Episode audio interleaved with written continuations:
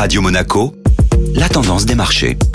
Radio Monaco, la tendance des marchés avec Société Générale Private Banking. Bonjour Alexandre Rolando. Bonjour Eric. Les marchés européens accusent leur plus forte baisse hebdomadaire de l'année, mais sauvent l'honneur vendredi. Il aura fallu attendre le rebond des marchés américains pour hisser l'Eurostox en territoire positif en seconde partie de séance vendredi dernier. Les marchés sauvent donc l'honneur, mais affichent toutefois 4 séances sur 5 dans le rouge et mécaniquement des performances en repli de l'ordre de moins 4% pour l'indice phare de la Bourse de Paris, fortement impacté par la baisse des valeurs du secteur du luxe comme Kering, LVMH et Hermès. En quelques mots, quelles ont été les principales raisons de cette baisse? Après l'euphorie de la première quinzaine du mois d'août, plusieurs facteurs sont venus refroidir les investisseurs.